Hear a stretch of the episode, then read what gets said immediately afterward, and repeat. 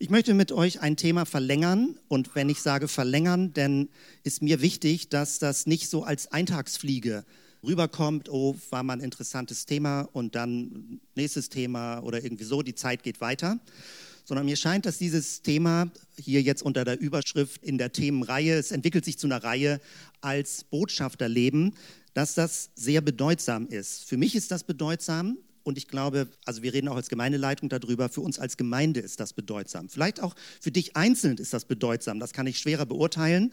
Aber mir scheint, dass dieses Thema ein Schlüsselthema ist für unsere Zukunft als Zellgemeinde.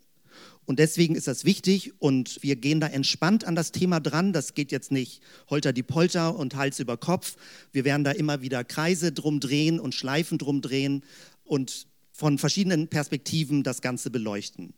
Heute habe ich noch heute Morgen den Titel umgestellt, weil ich gemerkt habe, eigentlich ist es ein anderer Akzent und ich habe das genannt, das Gastland erkunden. Es ist Teil 3. Wer das im Internet nachhören will, findet dazu zwei erste Predigten und heute also mit dieser besonderen Überschrift. Ich möchte zunächst einmal eher einen allgemeineren Teil machen, den du dir einfach so anhören kannst und sagst, ja, kann ich nachvollziehen, kann ich nicht nachvollziehen. Ich würde aber gerne einen zweiten Teil machen, wo es ein bisschen praktischer wird und wo du mit ins Spiel kommst. Also keiner wird irgendwie bloßgestellt oder überfordert. Du kannst das nur für dich dann reflektieren. Aber ich möchte es konkreter machen, wo du als Person dann mit ins Spiel kommst sozusagen und auch erkennst, hoffentlich erkennst, dass du eine aktive Rolle in dieser ganzen Thematik hast. Also das Gastland erkunden als Botschafterleben Teil 3. Gestern war ich mit anderen bei einer Gartenparty und an dem Tisch, wo ich saß und wo wir gegessen haben, kam das Thema ziemlich schnell auf, also ja, wechselte das Thema in Richtung Ernährungsformen, vegetarisch essen oder vegan essen. Äh, und dann haben Leute so ein bisschen erzählt, wie ihnen das wichtig ist und was, wie sie leben und wie sie ihren Lebensstil darauf einstellen. Und nach einiger Zeit kam eine Person dazu, die zuhörte und sich dann auch einbrachte in das Gespräch und währenddessen erzählte, dass sie seit 22 Jahren schon vegan lebt. Und dann sofort hinterher schob, aber äh, keine Sorge, ich bin nicht missionarisch unterwegs. Und das ist genau das, was ich interessant finde. Man muss förmlich sich schon vorauslaufend dafür entschuldigen, wenn man möglicherweise eine Botschaft lebt, wenn man eine Überzeugung hat, die man leben möchte. Und dann wechselte das Thema in die Richtung, dass es so in den 80er Jahren also Leute gab, die vegan gelebt haben, aber das sehr verbissen, so fast so sektiererisch, manchmal fast militant vertreten haben. Und alle waren sich irgendwie einig, so geht's nicht, so soll es nicht sein. Und trotzdem war es was Positives dann über Tierhaltung zu sprechen und verschiedene andere Dinge, die wichtig sind, also vegetarisch oder sogar vegan zu leben. Es war eine Botschaft, aber irgendwie nicht eine Botschaft, die missionarisch, die übergriffig daherkam. Leute haben von ihren Erfahrungen erzählt und trotzdem musste ausgesprochen werden, Leute, keine Sorge, ich bin nicht missionarisch unterwegs. Interessant. Gerade in dieser Woche ganz große Demonstration in Deutschland, Friday for Future, und du siehst, wie viele Schilder unterwegs sind. Das ist jetzt nicht die deutsche Demo, aber das läuft ja weltweit. Und jedes Schild steht für eine Botschaft. Die Leute, auch wenn sie es nicht so nennen würden, sind missionarisch unterwegs. Sie haben eine Botschaft. Und diese Botschaft trifft auf eine Resonanz. Sie äh, werden nicht als übergriffig erlebt. Manche machen Witze über Leute, die sagen, ja, Schulschwänzer oder was soll das? Andere begreifen, irgendwie scheint es denen ernst zu sein. Also die Erde, wir haben keinen Planet B. Wir haben keine zweite Erde, wenn die erste kaputt gemacht ist. Also am Anfang war es einfach nur so ein paar Schüler, die irgendwie, was weiß ich, nichts Besseres zu tun haben, als am Freitag zu demonstrieren. Inzwischen springen viele auf, inzwischen wird die Politik unruhig und sagt, ah, wir müssen das Thema aufnehmen. Die, die es die ganze Zeit verschleppt haben, sagen plötzlich, ja, es scheint doch wichtig zu sein. Da gibt es eine Botschaft. Eine Botschaft, die mit Leidenschaft, die mit Energie, die nicht militant, nicht übergriffig, mit, nicht gewalttätig vertreten wird. Aber dieses ist offenbar eine Art von Botschaft, die in Ordnung gefunden wird, die auf Resonanz stößt, die man nicht als übergriffig erlebt. Man muss es nicht gut finden, aber man findet es irgendwie in Ordnung, beispielsweise, dass junge Leute mit so einer starken Überzeugung leben. Das ist die Spannbreite, worin wir uns befinden, wenn wir über das Thema nachdenken, als Botschafter leben, als Christ mit unserem Leben, du mit deinem, ich mit meinem Leben, eine Botschaft leben, ein Botschafter des Himmels sein. Die Spannbreite zwischen, äh, Entschuldigung, also nicht, dass du denkst, dass ich jetzt missionarisch unterwegs bin und fast sowas wie Schilder hinhalten und sagen, das ist meine Überzeugung, das ist meine Botschaft. Ich komme noch aus den 80er Jahren, wo auf solchen Schildern so Jesus liebt dich drauf stand und man durch die Straßen marschierte und wo Leute auf Apfelsinenkisten standen, sowas gab es auch, als ich als Schüler in Augsburg war bei der Gemeindegründung. Es gab Leute, die haben sich auf die Straße gestellt und haben gepredigt, praktisch oder einen Banner dabei gehabt und haben ganz offensiv gepredigt. Heutzutage, ich kenne viele Leute und ich vermute, der Prozentsatz in unserer Gemeinde ist ziemlich hoch, dass das so ein Fremdschämengefühl auslöst, weil immer wenn es um Religion geht, fühlt es sich sektiererisch an, wenn man eine Überzeugung hat. Das ist das schwierige Feld, in dem wir uns befinden. Und das Signal, was ich geben möchte, und ich wiederhole das immer mit anderen Worten, ist, nur weil dieses Feld so schwierig ist, möchte ich für mich nicht mehr und für uns als Gemeinde nicht mehr, dass wir uns raushalten aus dem Thema, wir leben eine Botschaft. Nur weil es sich vielleicht manchmal komisch anfühlt oder weil man sich in Bezug auf vielleicht manche andere Kirchen oder Christen wie Fremdschämen denkt, ich möchte bloß nicht damit in Verbindung gebracht werden, möchte ich dieses Feld, eine Botschaft leben, nicht nur anderen überlassen. Ich möchte uns gerne gewinnen und herausfordern, wieder neu darüber nachzudenken, was ist unser Stil, eine Botschaft zu leben. Aber das Ziel ist, eine Botschaft zu leben und nicht nur über den Stil nachzudenken. Und deswegen drehe ich Kreise darum und versuche das mit Bibelworten zu beschreiben und uns herauszufordern. Und bei all dem, was ich sage, denke ich, müsste immer deutlich werden, ich bin mit im Geschehen drin. Weil wenn es zu drastisch an mich dieses Thema herantritt, als Botschafter Christi leben, bedroht es mich. Dann kriege ich Überforderungsgefühle. Dann denke ich, mit wem soll ich noch alles reden? Muss ich jetzt das oder das oder das tun? Und dann pff, dann wie heute Morgen dreimal durchatmen und sagen, nein, ich darf weiter so sein, wie ich bin. Das ist mein Persönlichkeitstyp, das ist meine Erfahrung, das sind meine Ängste, das sind meine Herausforderungen. Ich muss nicht ein anderer werden, um eine Botschaft leben zu können. Du kannst, so wie du hier heute Morgen sitzt, diesen Ruf hören und annehmen, zaghaft, vielleicht mutig, vielleicht ein bisschen vorsichtig, zu sagen, ja, ich möchte mich da wieder reintasten, neu reintasten, erneut reintasten als Botschafter zu leben. Und ich möchte, während ich rede, praktisch mit dir gemeinsam darüber nachdenken, was heißt das? Weil es gibt da so viele irreführende Vorstellungen und deswegen verwende ich diesen Begriff Botschafter und ganz praktisch im Sinne von für ein Land eine Botschaft sein, ein Botschafter sein. Wenn du in Deutschland dich ausbilden lässt zum Botschafter für die Bundesrepublik Deutschland, dann gibt es einen Ausbildungsweg dafür, dann hast du gewisse Grundwerte, dann vertrittst du bestimmte Dinge, dann wirst du in ein Land entsandt. In Deutschland ist es so, dass man höchstens fünf Jahre in einem Land bleibt und dann wechselt.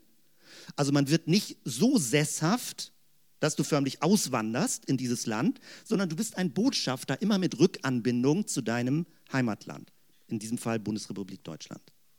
Also dieses praktische Bild habe ich vor Augen, um uns ein Bild immer wieder vor Augen zu malen, wo wir merken, wir reden jetzt nicht abstrakt über irgendwelche theoretisch geistlichen, christlichen, biblischen Dinge, sondern es gibt das in direkter Anwendung. Was heißt es, als Botschafter zu leben? Welche Analogien, welche Verlängerungen können wir rausziehen aus diesem Vergleich? Und damit möchte ich jetzt hier einen Cut machen und in einen Bibeltext reingehen und dir deutlich machen, wie Paulus versucht, das zu beschreiben. Ein Bibeltext aus Römer 10, die Verse 13 und 15, das ist aus der Züricher Übersetzung. Da ist es am kürzesten und am kompaktesten dargestellt. Denn jeder, der den Namen des Herrn anruft, wird gerettet werden. Das ist ein Zitat aus dem Propheten Joel. Doch wie sollen sie den anrufen, an den sie nicht glauben? Wie sollen sie an den glauben, von dem sie nichts gehört haben? Wie sollen sie hören, wenn niemand da ist, der verkündigt? Und wie soll man verkündigen, wenn man nicht gesandt wurde. Denn es steht geschrieben, wieder ein Zitat aus dem Alten Testament, Jesaja 52, wie sind doch willkommen die Füße der Boten, die Gutes verkündigen. Luther übersetzt die Füße der Freudenboten. Also eine Frohbotschaft bringen. Leute, die aus einer Entfernung kamen und dann gelaufen sind, Läufer, Botschaftsläufer. Und aus der Entfernung hat man gesehen, da kommt ein Bote. Wie glücklich, wie willkommen sind die Füße. Das sind wirkliche Füße gewesen, mit denen Leuten gelaufen sind. Da gab es keine E-Mails, kein Telefon. Das sind Läufer gewesen, die eine Botschaft gebracht haben. Wie glücklich ist man, wenn es eine gute Botschaft ist, die gebracht wird. Also Paulus macht hier etwas und das steht in einer Passage Römer 10, die selten gelesen wird. Römer 9, 10 und 11 handelt von der Bedeutung von Israel und die wird häufig übersprungen, wenn Christen das lesen. Die lesen von 1 bis 8 und dann irgendwann die praktischen Anweisungen ab Kapitel 12.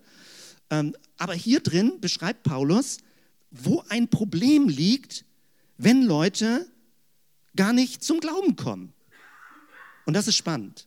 Und ich sage nochmal, alles, wenn ich das beschreibe hier, das kommt dicht an mein Leben, weil ich tendenziell so die Grundeinstellung habe, ich möchte leben, du möchtest leben, jeder lebt sein Leben, äh, sag mal, man muss sich einander stehen lassen. Ich habe auch diese postmoderne Grundeinstellung. Es ist schwer, in der sogenannten Postmoderne eine Botschaft zu leben, weil es ganz leicht als übergriffig empfunden wird. Deswegen, Paulus beschreibt hier etwas, und man kann förmlich eine Stufenfolge erkennen, also ohne dass das jetzt so drastische Stufen sind, aber Paulus macht hier richtig eine Schrittabfolge und er geht förmlich rückwärts. Und das möchte ich dir mal hier zeigen, wie ich das äh, grafisch äh, deutlich gemacht habe. Das Ziel ist, und ich habe das Punkt Null genannt, aber plus Null, also der Ausgangspunkt, wo Paulus gerne hin möchte. Paulus möchte dahin, dass Menschen, und ich werde das jetzt nicht vertiefen, ich nehme diesen allgemeinen Begriff, dass sie gerettet werden dass Menschen neues Leben in Christus bekommen. Das nehme ich jetzt einfach nur mal so als Begrifflichkeit, ohne das zu vertiefen, was das genau bedeutet. Also Paulus möchte dahin, dass Menschen diesen Neuanfang mit Jesus und mit Gott machen. Aber wie kommt es dazu, dass das möglich ist? Und jetzt geht Paulus rückwärts. Und das finde ich ist sehr erhellend.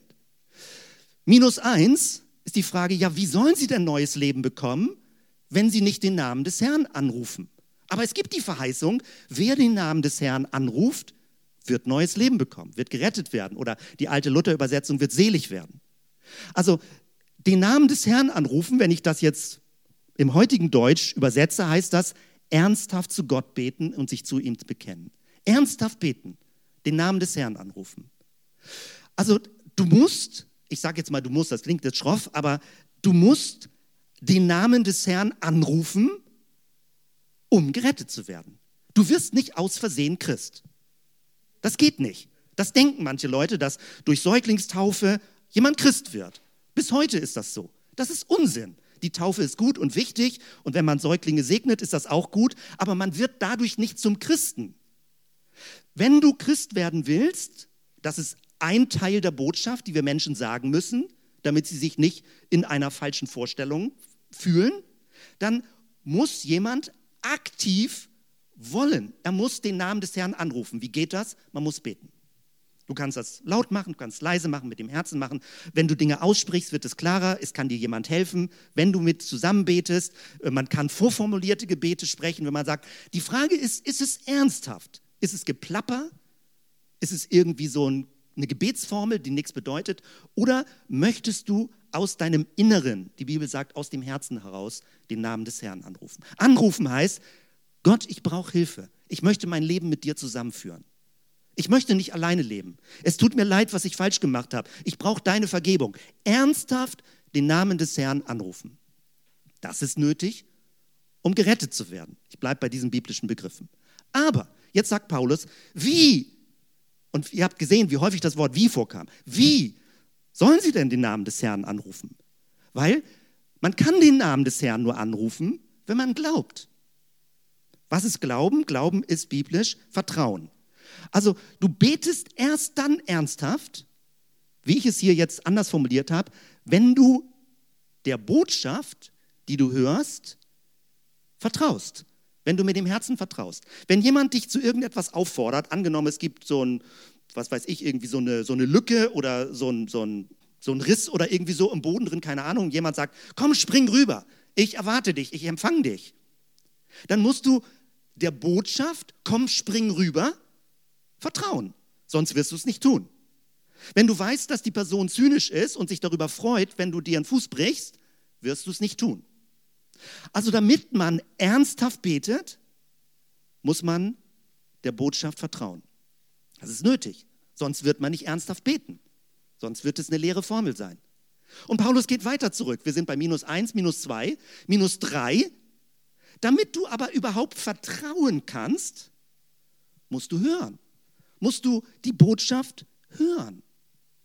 Du musst sie irgendwie aufnehmen und hören, wenn wir bei Jesus sind.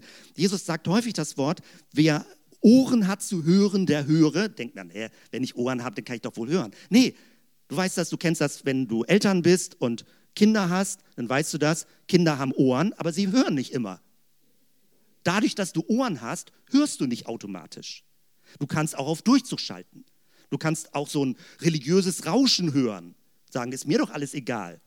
Also mit hören ist hier gemeint aufmerksam hören. Wer Ohren hat zu hören, der höre. Das heißt, es geht darum, dass du Interesse hast an der Botschaft. Wenn du aufmerksam hörst, entsteht Vertrauen und aufgrund dieses Vertrauens kannst du ernsthaft beten und Gott wird reagieren und dich retten, dir deine Schuld vergeben, dein Leben erneuern. Aber auch das ist noch nicht der letzte Punkt. Hier habe ich jetzt dazu geschrieben, Prozess beim Empfänger, also beim Hörer, derjenige, der die Botschaft hört. Und jetzt denkt man, ja, warum bekehren sich Leute nicht? Warum kommen sie nicht zum Glauben? Wir leben auf hartem Boden. Das ist so die typische Formel immer. Naja, es passiert ja irgendwie nichts. So, Christentum ist out und was soll das schon? Man wird verschüchtert, man zieht sich zurück, man denkt, Leute wollen das sowieso nicht hören. Es mag sein, dass es in den 90er Jahren oder Anfang der 2000er so war. Es scheint sich der Wind zu drehen. Und das heißt, damit Leute überhaupt hören können, muss es jemand geben, der verkündigt. Also Paulus geht noch weiter zurück und sagt, wie sollen sie denn hören, wenn niemand verkündigt? Und mit verkündigen darf man jetzt nicht sich zwingend so vorstellen, es sei denn, jemand will das gerne tun mit der Apfelsinenkiste in der Fußgängerzone und permanent also Wahrheiten rausschreien. Ich habe das früher gedacht, weil ich so komische Vorstellungen hatte. Ich bin teilweise auch in Gemeinden gewesen, die sehr offensiv waren. Ich dachte, ah, das ist eine Mutprobe. Wenn ich in meiner Schule bin, dann muss ich irgendwie oben aufs Dach klettern und mit Megafon irgendwie predigen, damit Leute das so richtig. Ich habe wirklich abstruse Vorstellungen gehabt. Oder wenn ich in Hamburg in der U-Bahn fahre, dann habe ich Geschichten gehört, wie plötzlich der ganze Waggon zuhört, weil jemand seine Glaubensgeschichte erzählt hat. Ich dachte immer, muss ich das so machen? Ist das Verkündigen? Der alttestamentliche Begriff Verkündigen klingt schon so komisch intensiviert. Die Propheten sind Künder. Sie sprechen etwas aus. Sie informieren Menschen. Sie sagen, du, das ist etwas, was du vielleicht noch nicht weißt, aber ich wollte es dir mal gesagt haben. Mach damit, was du denkst, aber wichtig ist, dass du diese Information mal bekommst.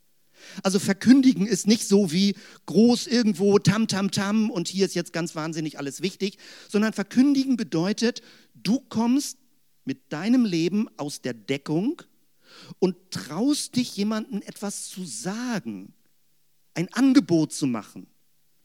Darf ich für dich beten? Bist du schon irgendwo in einer Kirche? Hättest du Interesse davon, etwas zu hören? Es ist ein Risiko, das zu machen, weil du kannst vielleicht ein bisschen doof dastehen. Aber was ich meine mit der Wind dreht sich, wir haben schon so viele Jahre Erfahrung, sensibel zu sein mit dieser Thematik, vorsichtig zu sein, nicht übergriffig zu werden, nicht irgendwie so bollerig irgendwie durchs Land zu laufen. Deswegen brauchen wir jetzt den anderen Akzent, dass wir nicht vor lauter Sensibilität gar nichts mehr sagen, sondern Wege finden, ganz leise, ganz vorsichtige, so wie es dir entspricht, den Mut zu haben, etwas zu sagen. Letzten Sonntag hatte beispielsweise, es haben ja mehrere sich geäußert, aber Martina, Gunther hatten erzählt, wie sie sich getraut haben, bei einer Kundin zum Beispiel Gebet anzubieten. Und dann redet man darüber, was die Geschichte mit Gott ist.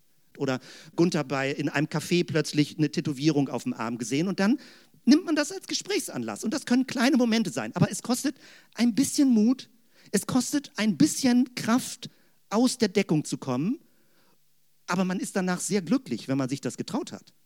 Und wenn man nicht nur für sich geblieben ist. Und man kann Momente verpassen. Ich ärgere mich immer danach, wenn ich Momente verpasse. Ich denke, ah, Mist kam, da hättest du schneller sein müssen, ich bin nicht intuitiv. Aber was nützt es mir, rückwirkend Vorwürfe zu machen? Ich sage, Jesus, hilf mir für die nächste Woche. offene Ohren, offene Augen zu haben.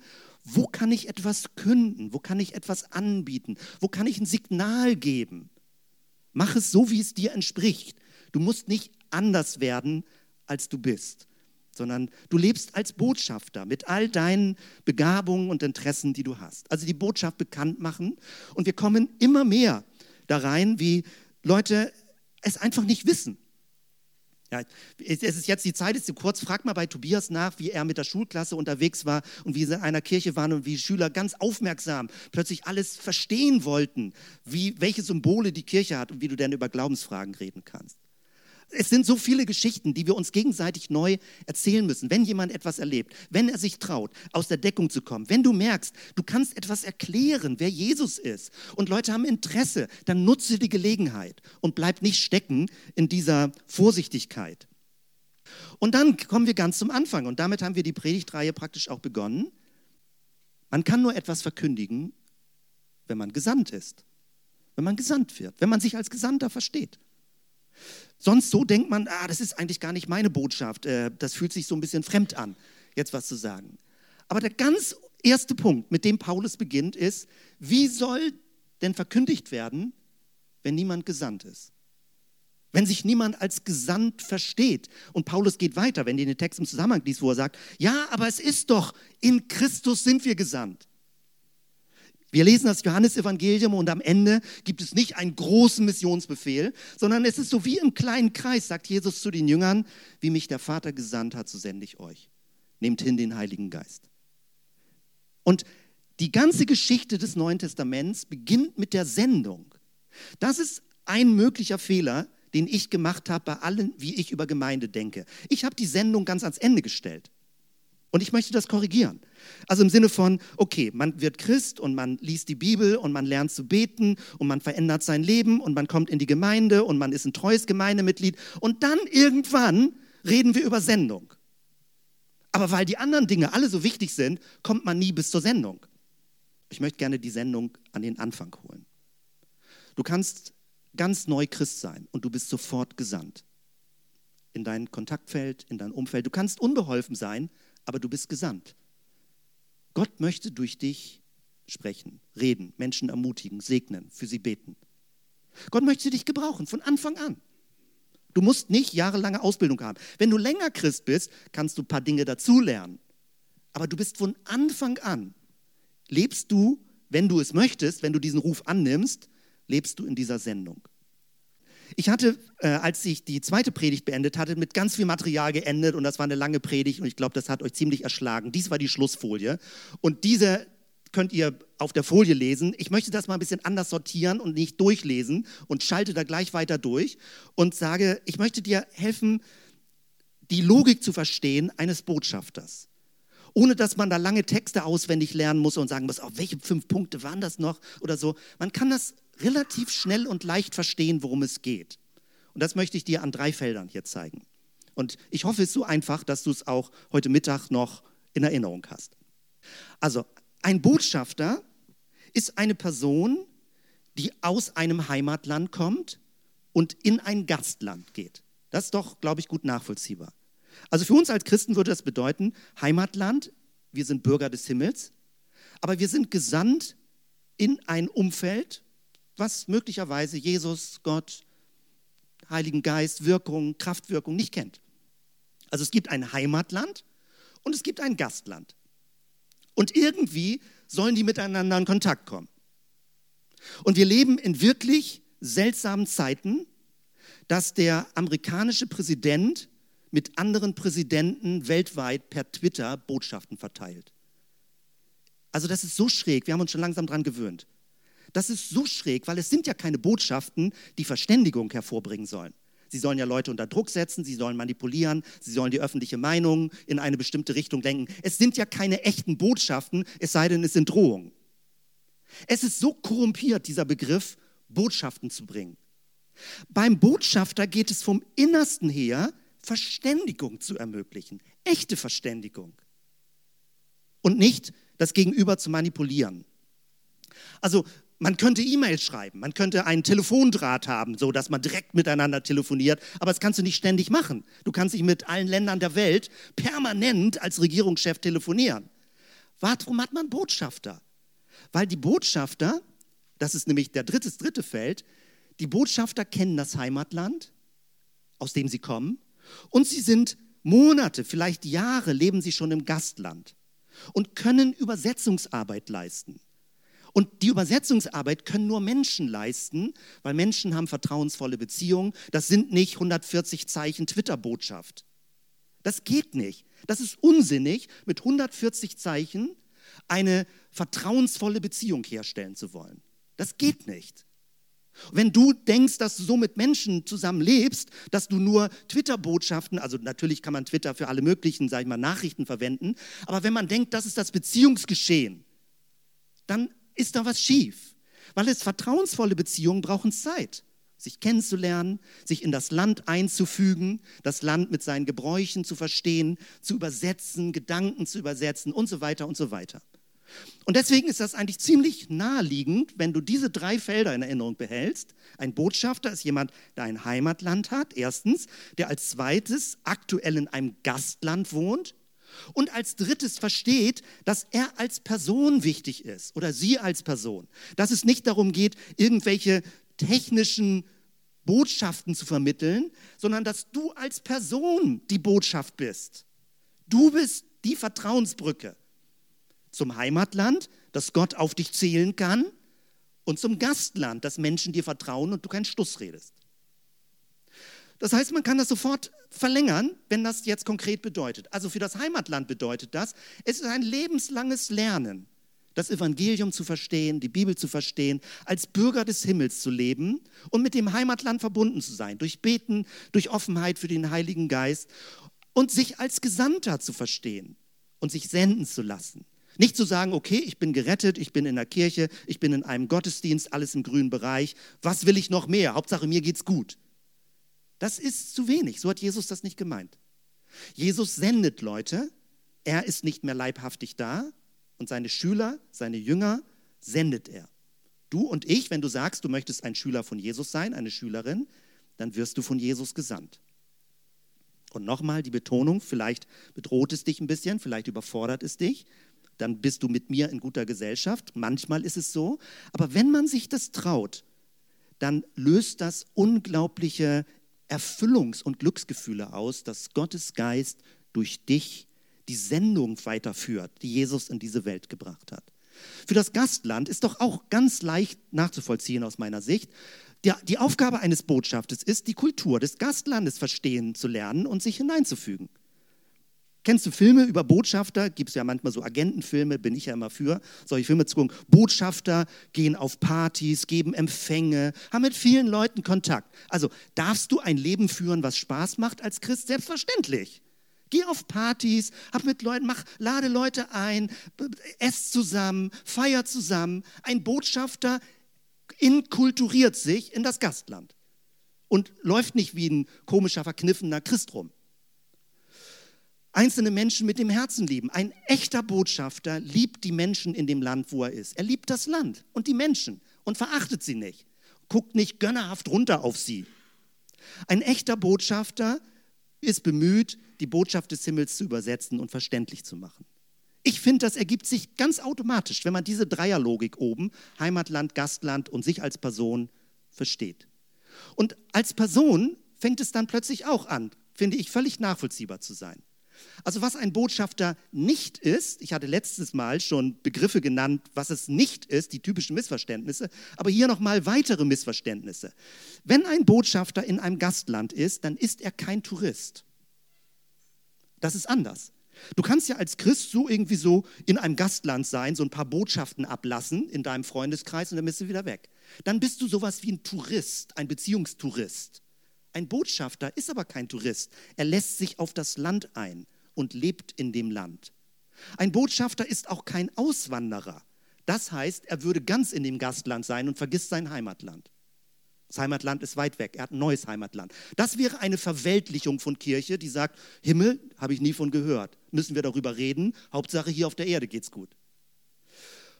Und ein Botschafter ist auch kein flanierender Weltreisender, der überall und nirgends ist und immer unterwegs ist und so Hans Franz in allen Gassen, überall so ein bisschen, ist auch kein Botschafter.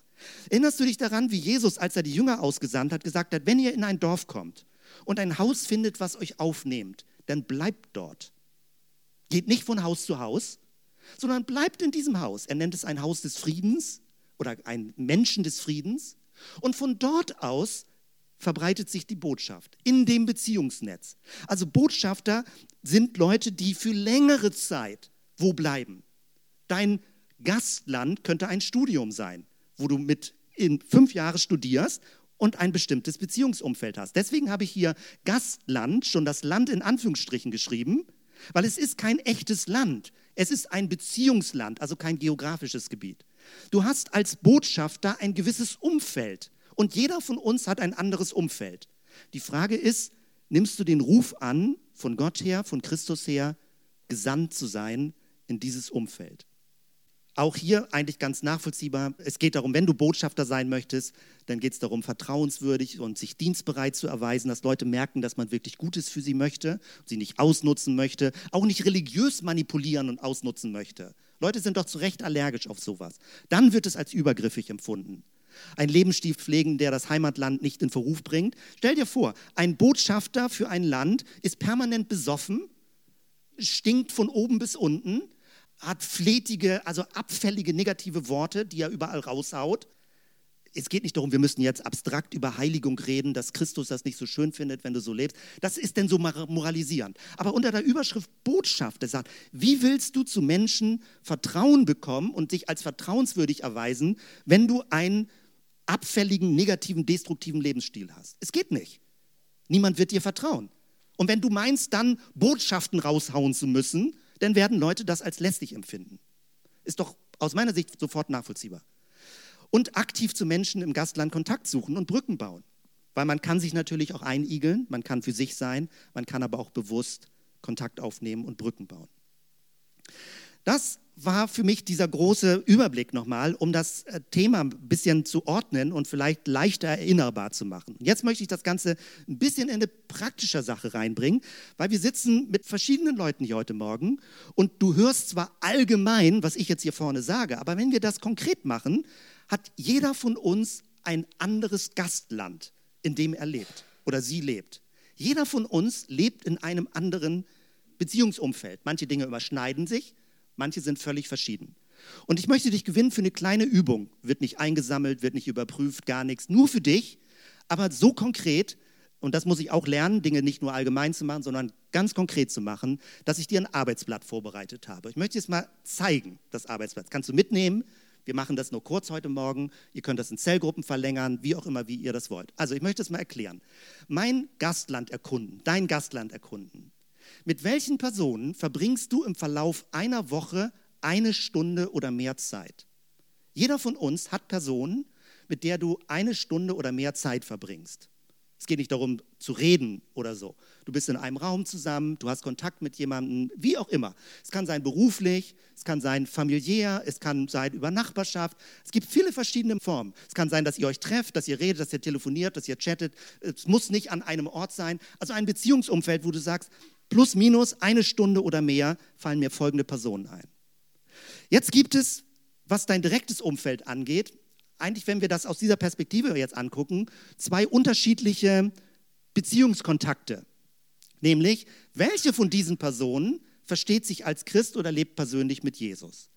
Also, wo du sagst, das ist ein Mitbruder, eine Mitschwester, so ungefähr. Wenn das so ist, dann ist es eine Person, die zusammen mit dir Botschafter des Himmels sein könnte. Oder welche von diesen Personen lebt nicht mit Jesus, kennt Jesus nicht persönlich, will es vielleicht auch noch nicht wissen, keine Ahnung, aber wo du trotzdem Kontakt hast und Zeit mit verbringst. Das ist der wichtige Teil für jetzt heute Morgen. Wenn du darüber hinaus dir Namen einfallen, Arbeitskollegen, Studienkollegen, Sportverein, Schulklasse, Kindergarten, Eltern, Nachbarschaft, im Treppenhaus, Familie, Eltern, Kinder, Kirchengemeinde, Wohngemeinschaft, fallen dir weitere Leute ein, wo du von Zeit zu Zeit mit ihnen Kontakt hast, aber der sehr locker ist. Die dir aber wichtig sind, wo du sagst, ah, ich wünschte mir, da würde mehr Kontakt sein. Dann schreib die Namen hier auf und sollte dir ganz allgemein einfallen, wo es auch sowas wie Erstkontakte, Erstbegegnungen geben kann, wie zum Beispiel direkt auf der Straße, in der Bahn, in Konzerten, im Café, bei einer Demo, bei einem Vortrag. Es gibt ja auch Erstkontakte. Manche Leute sind da sehr mutig und sagen, ich spreche auch wildfremde Leute an. Mag nicht dein Stil sein, ist aber möglich. Ist ja auch eine Form von Kontaktaufnahme. Das also wäre meine Bitte und wir machen das so zehn Minuten, praktisch still. Ich bräuchte ein paar Assistenten bitte, die einfach mal so einen Stapel nehmen, wer möchte, und einen Bleistift dazu.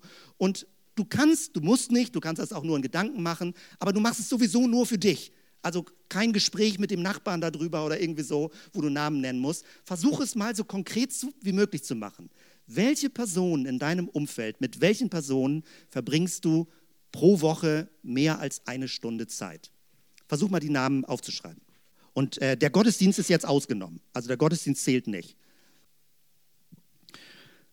Vielen Dank, dass du so weit mitgemacht hast. Abschließend noch ein paar Gedanken dazu.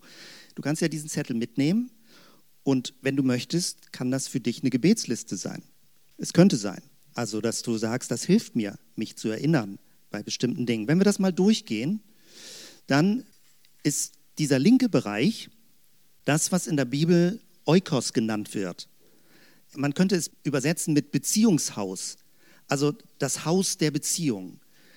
Die Personen, die du links reingeschrieben hast, wo du eine Stunde und mehr verbringst pro Woche, das sind deine engeren Beziehungen.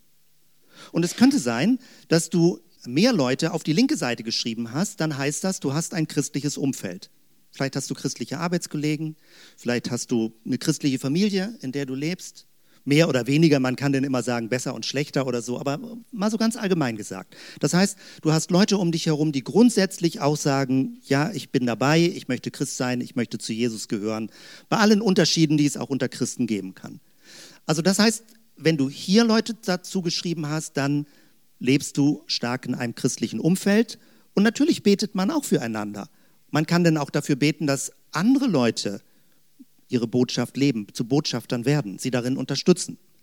Wenn du auf die rechte Seite in diesem blauen Kasten Personen reingeschrieben hast, dann sind das Personen, mit denen du vermutlich in irgendeiner Weise mehr befreundet bist, mit denen du aber nicht das Thema Glauben, Jesus, Gemeinde, Bibel, was auch immer teilen kannst.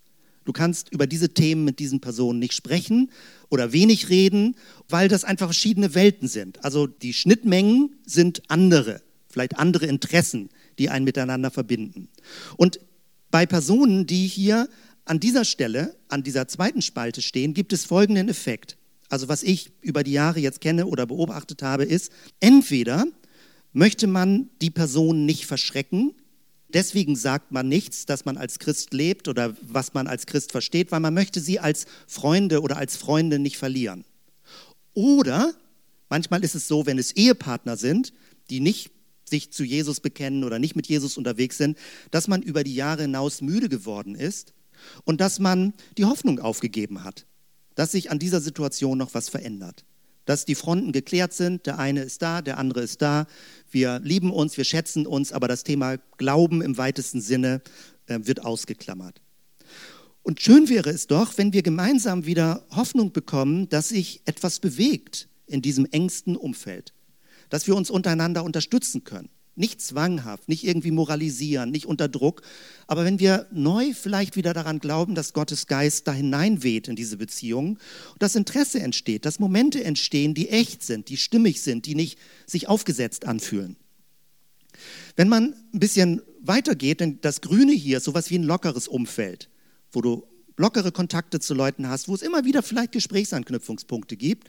Und da ist eher die Frage, ob man sich traut, aus der oberflächlichen Smalltalk-Konversation vielleicht mal einen Impuls aufzunehmen, nachzufragen, äh, was auch immer sich da an Möglichkeiten ergibt, wo man in welchem Zusammenhang mit Leuten gerade in Kontakt ist. Und dann gibt es ein noch größeres Umfeld, wo du richtig aktiv sagst, ich nehme zu neuen Leuten Kontakt auf. Häufig sind dieses Leute, die jetzt hier in den äußeren roten Rahmen drin sind, das sind die Leute, die evangelistisch genannt werden, die so aktiv auf Leute zugehen. Aber alles bedeutet, für Jesus als Botschafter zu leben. Und manchmal ist es am schwersten gegenüber den Menschen, die uns am nächsten sind. Eine Überzeugung zu leben und zu sagen, mir ist Jesus wichtig, mir ist die Bibel wichtig oder was auch immer, was, wie du das formulieren würdest, und da etwas zu machen und auch zu gucken, wie das funktioniert im Rahmen der Beziehung. Und weshalb Botschafter echte Menschen sind und nicht Twitter-Botschaften, ist, weil nur du weißt, wie man mit jemandem reden kann. Wenn du jemanden besser kennst, dann hast du ein Gespür dafür, wo sind die Verletzungen im Leben eines Menschen, was kann ich ansprechen, wo muss ich ein bisschen vorsichtig sein. Nur du weißt das. Und du bist der Kontaktpunkt zu diesen Personen, die du jetzt gerade aufgeschrieben hast. Und wenn wir wenn wir es tun würden, was wir nicht machen werden, dass wir praktisch die Listen jetzt zusammennehmen und alles mal aufschreiben, würde ich vermuten, dass zwei oder dreimal so viele Personen, die hier jetzt heute Morgen sitzen, zu diesem Kontaktfeld gehören. Und das ist doch ganz spannend, wenn Gottes Geist damit weht und sagt, wie, wie können wir mit Menschen in einer guten Weise, was uns wichtig ist, Botschafter des Himmels sein. Damit bin ich zum Schluss und möchte das nochmal verankern in der Form, dass wir für uns überlegen, wie kann man das ganz kurz, kompakt zusammenfassen? Worüber werden wir also immer weiter miteinander reden als Gemeinde, in Zellgruppen? Wie können wir miteinander unterwegs sein bei diesem Thema? Je länger ich drüber nachdenke, desto mehr gefällt mir diese Frage. Was ist deine Botschaft? Weil du kannst mit anderen Worten, du musst das nicht so plump machen. Du kannst nachfragen, was ist dir wichtig in deinem Leben oder wofür stehst du in deinem Leben oder was glaubst du, wird von dir in Erinnerung bleiben oder hast du schon mal darüber nachgedacht? Ich glaube, diese Frage ist so universal, dass man grundsätzlich, wenn man eine passende Atmosphäre dafür hat, über diese Frage mit Menschen reden kann. Und fragt doch bei Leuten mal nach, was ihre Lebensbotschaft ist, was ihnen wichtig ist im Leben. Also fragt nicht nur nach, damit du dann auch gefragt wirst und du dann was sagen kannst, sondern hab echtes Interesse an Leuten. Wenn du dich mit jemandem triffst, der dir wichtig ist, vielleicht gibt es eine Gelegenheit, frag einfach mal nach, was würdest du sagen, ist das Hauptthema in deinem Leben? Wofür stehst du? Und das können doch ganz spannende Gespräche sein. Werde Botschafter des Himmels, ich glaube, das ist keine Selbstverständlichkeit. Dadurch, dass man Christ ist, Christin ist, zu Jesus gehört, hat man diese Berufung nicht automatisch angenommen. Wir müssen uns erinnern, herausfordern, ermutigen, anspornen. Und ich sage das für mich und ich möchte das hier öffentlich aussprechen und dir praktisch auch diesen Ruf Gottes in dein Leben hineinsprechen, dass du diese Überschrift über dein gesamtes Leben annimmst, ob du mit Kindern arbeitest, ob du mit kranken Menschen arbeitest, sei mal im Pflegedienst, im Krankenhaus, im medizinischen Bereich, pädagogischen Bereich, im wirtschaftlichen Bereich, wo immer du Kontakt hast mit Menschen, welche Interessen du hast, welche Hobbys du hast, wohin du reist, was immer du möchtest, mach doch die große Überschrift, ich möchte leben als Botschafter des Himmels. In all deinen Umfeldern, wo du bist. Nicht zwanghaft, nicht aufgesetzt, nicht innerlich verkrampft. Und sicherlich verpasst du Gelegenheiten und sicherlich ärgerst du dich mal über dich selbst. Aber lass dich davon nicht niederdrücken und übe weiter und lass uns gegenseitig helfen und anspornen. Und das ist der dritte Punkt. Lass uns doch im Team zusammen das machen, dass wir Zellgruppen neu verstehen als Botschafterteams wo wir füreinander beten, wo wir Leute segnen und sagen, in deinem Umfeld, ich bete darum, dass Gottes Kraft in dir lebt und dass du Momente findest, den Mut hast, Gelegenheiten zu nutzen und Dinge anzusprechen oder nachzufragen, offene Türen zu erkennen, wach zu sein mit Augen und Ohren. Und das ist leichter in einem Team, weil es unterschiedliche Begabungen auch gibt wer was beobachtet, nicht sich gegenseitig zu belehren oder Rechtgläubigkeiten auszutauschen, sondern sich im Botschaften, im Frohbotschaften zu unterstützen und zu ermutigen. Und als viertes, und das ist der letzte Punkt, das sind vier große Punkte, die sowas wie unsichtbare Leitlinien sind, wie wir als Gemeinde unsere Arbeit neu reflektieren werden, unsere Aufgabe als Gemeinde neu reflektieren werden. Auch nicht nur zu sagen, ich möchte Botschaften, ich möchte leben als Botschafter, sondern ich möchte auch andere ermutigen und unterstützen, Botschafter zu sein. Und das ist ein bisschen sowas wie Multiplikation, ein bisschen sowas wie Anleitung, aber das klingt immer zu groß. Eigentlich ist es eine Unterstützung, eine Ermutigung, ein Coachen, ein Gewinnen, ein Bestärken darin, dass jemand anderes in seinem Umfeld als Botschafter Christi leben möchte. Und diese vier Punkte fassen ganz, ganz viel zusammen. Es ist wie eine sichtbare oder unsichtbare Überschrift, wo alle anderen Themen zugeordnet werden können. Und das bringt der Gemeinde einen neuen Fokus, einen biblischen, richtigen, guten Fokus, wie wir von überzeugt sind. Und äh, dementsprechend, ich weiß nicht, ob es dir schon aufgefallen beim Stichwort Botschaft, eigentlich ist es ein Begriff, aber es fühlt sich fast wie ein Teekesselchen an. Du kannst eine Botschaft verbal haben, aber man spricht auch davon, dass ein anderes Land in Deutschland eine Botschaft hat. Das wäre sowas wie ein Kirchengebäude wie ein Sitz, ein Botschaftssitz, wo der Botschafter wohnt. Aber wir haben kein Gebäude in dem Sinne und doch ist die Gemeinde so etwas wie ein Ort, wie ein Standort, wie ein Raum als Ganzes, eine Botschaft. Als Ganzes, als Gemeinde, als Teams zusammen, als Einzelpersonen, Christus als Botschaft zu leben und mit ihm unterwegs zu sein. Ich weiß nicht, wie viel Resonanz das bei dir auslöst. Ob du denkst, hm, kann ich was mit anfangen oder auch nicht so oder finde ich jetzt unpassend, ich hatte mir was anderes erhofft. Keine Ahnung, ich hab, kann das von vorne nicht erkennen. Deswegen grundsätzlich bin ich da sehr froh, wenn ihr uns was rückmeldet. Äh, du wolltest was sagen? Wolltest du was hier vorne was sagen? Komm doch kurz nach vorne, genau. Dann können wir das noch mit so aufnehmen ähm, als Ermutigung und dass wir uns gegenseitig auch praktisch Geschichten erzählen und Erfahrungen erzählen. Wir haben am Montag zusammengesessen bei mir auf der Terrasse und äh, angelehnt an die zwei vorherigen Predigten, die ich verpasst habe, aber gehört habe, hatte ich äh, mich dann äh, vor kurzer Zeit zu Hause zurückgezogen und meinen Nachruf geschrieben, ne, den, den, du ja, ähm, und hatte dann den Impuls, dass wir in der Zellgruppe uns einfach mal sagen bzw. aufschreiben, was wir aneinander schätzen und wahrnehmen. Weil ich so da saß und dachte, naja, ich habe so ein Bild von mir vielleicht und vielleicht auch so einen äh, Eindruck, so möchte ich eigentlich gerne sein und die Realität sieht vielleicht doch anders aus. Und in der Schule ist das eigentlich eine Methode, die ich so total gerne anwende, einfach äh, die Kinder zu ermutigen, so eine Liebesdusche oder Lobdusche einfach mal sich gegenseitig auszusprechen und dachte, können wir ja eigentlich auch mal hier in der Zellgruppe machen. Und das war sehr berührend. Wir haben uns das praktisch aufgeschrieben, so Wanderzettel. Keiner hat gesehen, was er der anderen so aufgeschrieben hat. Und jeder ist mit so einem Schatzkästchen nach Hause gegangen. Und das passt einfach auch, dieses Frohbotschaften. Und ich habe Rückmeldungen bekommen, also wir waren zu fünf, glaube ich, an, an dem Montag. Ähm, ja, also das einfach, es ist so eine einfache Übung. Es hat nicht lange gedauert, aber es passt total da rein. Und wenn wir das in den Zellgruppen üben, dann kann man das vielleicht ja auch erweitern. So. Vielen Dank. Lass uns doch aufstehen und zusammen äh, beten und so diesen Gottesdienst beschließen. Danke, Jesus. Danke einfach, dass du uns mit reinnimmst in deine Geschichte und in deine Sendung, dass du uns das zutraust, dass du uns deinen Geist gegeben hast, gesandt hast, uns immer neu ausstattest und erfüllst mit deinem Geist. Danke, Jesus, dafür. Danke für diese Kraft in uns, die uns mutig macht, auch wenn wir tendenziell eher ängstlich sind, die uns wach macht, Gelegenheiten zu sehen und wo wir merken, wie wertvoll und wie schön das ist, auch anderen etwas in dem Sinne sagen zu können.